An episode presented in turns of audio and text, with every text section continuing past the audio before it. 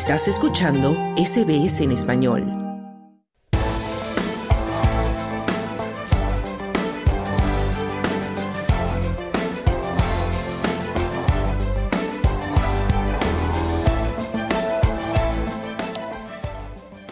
Continuamos en Australia en español cuando es la una de la tarde, 20 minutos. Este pasado fin de semana tuvo lugar el festival Fiesta de Johnson Street en Fitzroy, Melbourne. Celebraba su aniversario 45. Muchos años, por tanto, de dedicación para que un evento de estas características salga adelante con éxito. Miles de personas se congregaron en Johnson Street para disfrutar de la mejor gastronomía y música latina y española. Pero allí tuvimos la oportunidad de conversar con más miembros. Por ejemplo, miembros de Hispanos Unidos de Victoria una asociación de la zona rural del estado de Victoria que busca crecer y convertirse en un referente para los latinos de las zonas del interior. Con ellos charlamos de las dificultades y retos que tienen por delante como Asociación del Interior. Jorge Restrepo, presidente, y Miriam Casas, secretaria, nos cuentan cómo fueron los inicios. Empezamos en 2018, en enero. Ah, nos registramos, hicimos todo correcto. Y la razón de ser era para hay muchos latinos en regional, en zona regional de Victoria, que pues que no estamos representados y teníamos que venir siempre a Melbourne para ver algo. Y la idea es empezar, you know, estamos aquí, en el, estamos en el Central Victoria, empezar a traer a gente. Y cuando llegó Jorge como presidente en 2021, empezaste, es la idea de un festival. Antes habíamos tenido cosas chiquitas, um, cenas, cosas así, pero nada grande. Y Jorge vino con la idea de Bendigo Latin Festival. Y el año 2022 fue el primero, un día lluvioso, ah, horrible de clima, pero llegaron personas bailando la lluvia, con paraguas, con sus ponchos, con todo. Un día hermoso. El año pasado se hizo en marzo la primera vez. Ah, fuimos de 600 pico hasta 4000 y pico. Y este año, si Dios quiere, seguimos creciendo. Y es en un parque hermoso, es un espacio precioso en Bendigo, que es parte del Jardín Botánico pero es una parte nueva que se llama Garden for the Future. Y um, no, es un espacio divino y es, es um, con enfoque, perdón, con enfoque a familias. ¿Qué tan difícil te resultó eh, fundar eh, de cero? Eh, no sé cuánta gente eres, con cuántos colaboradores contabais y al final, ¿cuántos miembros sois en este momento? Empezamos con seis, eran tres mexicanos y tres australianos, para tener la, la perspectiva australiana. Que de los seis, todos, todos han dado de baja y somos, somos cinco. No tenemos miembros porque no tenemos nada que ofrecerles más trabajo voluntario que hagan. Entonces, entre los cinco, la comunidad, las amistades nos apoyan. Aplicamos por becas. Para todo todos somos voluntarios. Entonces, lo que hacemos es a base de beca. Ah, en el pasado se la beca del Estado, uh, a beca de la ciudad nos, patrocinó a una farmacia local de Eagle Hawk y poco a poco ahí vamos. de complicado, no tan tan difícil, sino saber que mucho tiempo personal para que ver que crezca, que ver, pero no, pues e, eso es un sueño. Okay? Tener algo como uh, Johnson Street Festival es un el día de mañana si os quiere, como en 45 years, por 5 años, no sé quién se sabe, pero de complicado el papeleo no. Estamos registrados, tenemos nuestro ABN, eh, tenemos todo lo que tenemos para funcionar propiamente sin, hasta tenemos seguro de, de voluntarios. ¿En cuánto tiempo consideráis que un festival de estas características podría ser factible o podría ser, eh, podría llevarse a cabo allí en, en Bendigo? ¿Cuánto tiempo creéis que se necesitaría y cuánto apoyo, por supuesto, de la comunidad para que esto se llevara a cabo?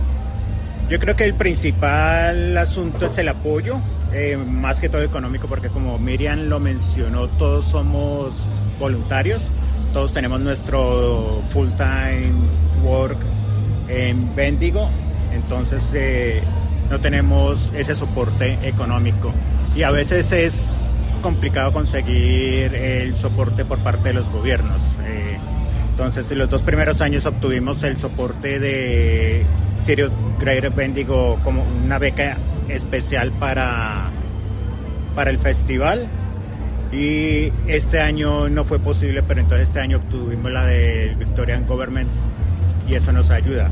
Pero es básicamente, ese es el punto clave, el soporte económico. Un evento como estos nos puede tomar unos cuantos años más, yo creo, pero eh, este año es la tercera edición y estamos ya planeando de que tal vez para la quinta, si podemos conseguir los fondos, tenerlo dos días e ir poco a poco desarrollando esa idea y desarrollando otra idea, otras ideas que tenemos pensadas a través de Hispanos Unidos. Háblame de esas ideas, eh, ¿qué tipo de ideas? ¿Qué es lo que tenéis en mente que luego se podrán llevar a cabo o no? Pero ¿qué es lo que os gustaría? Eh, ya habíamos pensado en hacer una especie de exposición para artistas latinos. Tenemos eh, el venue no es complicado de conseguir, ya tenemos contactos con el venue. Es simplemente de nuevo el asunto de, dinero, ¿sí? Y nosotros para, para ese evento no tendríamos, eh, no le cobraríamos a los participantes. En el festival les cobramos, pero cobramos un monto pequeño para tratar de cubrir costos. Pero si saliera lo de la exposición, sería algo gratuito para, para ellos y un modo de mostrar la cultura hispanoparlante y brasilera, porque no podemos olvidar a los brasileros también, eh, en Bendigo y en Victoria. Bendigo es una ciudad relativamente pequeña, pero muy abierta a la cultura. Eh, uno de los festivales grandes que tiene Bendigo es el Easter Festival. Entonces, ese es una especie de sueño de, nosotros, pero siempre y cuando podamos conseguir el dinero. Y otro que intentamos hacer, pero todavía nos falta pulirlo un poco más, es eh, Festival de Cine Latino, pero más independiente y más pequeño, muy distinto, por supuesto, a lo que hace Melbourne, que ya es con, con todo el apoyo y todo el dinero de, toda la parte del mundo pero pues soñar es gratis y, y llevar los sueños a cabo es eh, con mucha lucha y sacrificio. Entonces, eso es lo que buscamos, que, que la cultura latinoamericana y de Brasil se puedan ver y la gente que vive en regiones un poco más alejadas de Melbourne tengan conocimiento de ellos, porque a nosotros, a los latinos, nos marcan como mexicanos o brasileros. Entonces, y yo soy colombiano, Miriam es mexicana, entonces pues por ella no es tanto problema, pero por los no mexicanos, entonces, eh, no, y es, el australiano en sí es eh, una cultura que le gusta aprender mucho de todos lados y visitar de todos lados, entonces si ellos conocen más de nuestras culturas, van a tener más las ganas de, de querer salir y visitar a estos países. ¿Cuánto latino, cuánto hispanoamericano hay en las zonas rurales? Porque quizá aquí en Melbourne sí que es más conocido cuáles son las zonas, las áreas donde se concentra la mayor comunidad hispanohablante, pero sí que en la zona regional es más complicado, ¿no? Eh, ubicar a los, eh, a los latinos.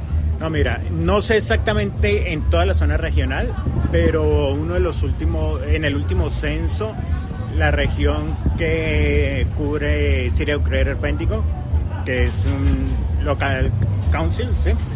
Eh, tiene alrededor casi 600 personas que hablan español. Nosotros conocemos más o menos 20. No, un poquito. sí, pero entonces también ese, esa gente y que la otra es que en las zonas regionales hay mucha familia. Entonces las familias de pronto el año pasado en el, en el festival conocimos más latinos porque venían con las familias y decían, no, nosotros llevamos viviendo aquí tanto, tanto, pero por lo que ya están en tono de familia, entonces casi no tienen tiempo para salir y, conocer a la, otra gente. Ese es otro target que nosotros estamos pensando en dirigirnos de algún modo para que sean las familias que tengan sus eventos o porque nosotros mensualmente hacemos un evento donde nos reunimos la comunidad en cualquier restaurante o algo y vienen, vienen no solo latinos, sino australianos también. Gente que está aprendiendo español y quiere practicar con nosotros. entonces llegan. Pero los que son como familias y eso sí ya les queda un poco más difícil poder asistir. Por último, háblame de, vuestro día a día. ¿En qué consiste el, trabajo? Imagino que, como decías, voluntario eh, para seguir creciendo. ¿Cómo es el día a día de esta, de esta asociación? El día a día es básicamente pensar qué, qué podemos hacer, cómo podemos obtener más fondos, qué, qué otras cosas podemos hacer para dar a conocer nuestras culturas en las zonas regionales y en particular en Bendigo, que es donde estamos nosotros como base.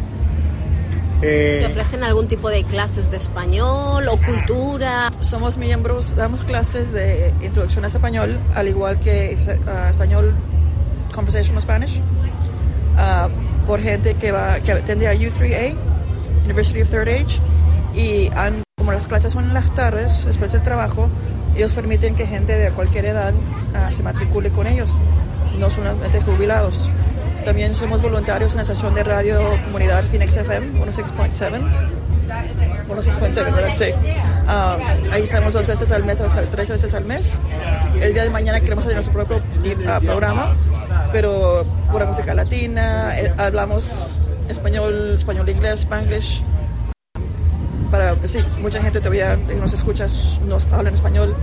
También hacemos a gente, los, los jóvenes que últimamente han se han movido, se han inmigrado a Péndigo, saben que entre los dos ellos pueden tener preguntas, nos preguntan de trabajo, de ayuda con dónde buscar para vivir. con eso, ¿qué más hacemos? Ah, como dijo Jorge, tenemos la, reunión mensual. nos apoyamos mutuamente con Hoy Necesito con Algo, ahí estamos. Ah, estamos, eh, tenemos somos parte de un programa multicultural en eh, una emisora comunitaria y participamos por parte de HUD cada tercer y cuarto miércoles en Phoenix FM y eh, sí, hablamos de las culturas, nos reímos un rato del uno al otro, ponemos música latinoamericana y sí, hablamos dependiendo también de la temporada del año, las costumbres que hacemos eh, de los eventos y ahí nos sirve también como plataforma para promocionar los eventos que vamos haciendo.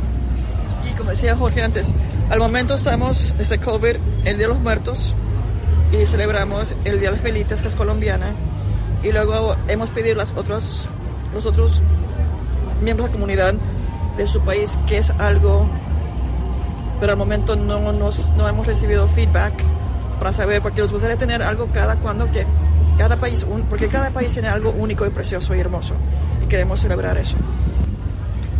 Os deseo muchísimos éxitos. Gracias. Y, gracias por estar con nosotros. gracias a usted. ¿Quieres escuchar más historias como esta? Descárgatelas en Apple Podcasts, Google Podcasts, Spotify o en tu plataforma de podcast favorita.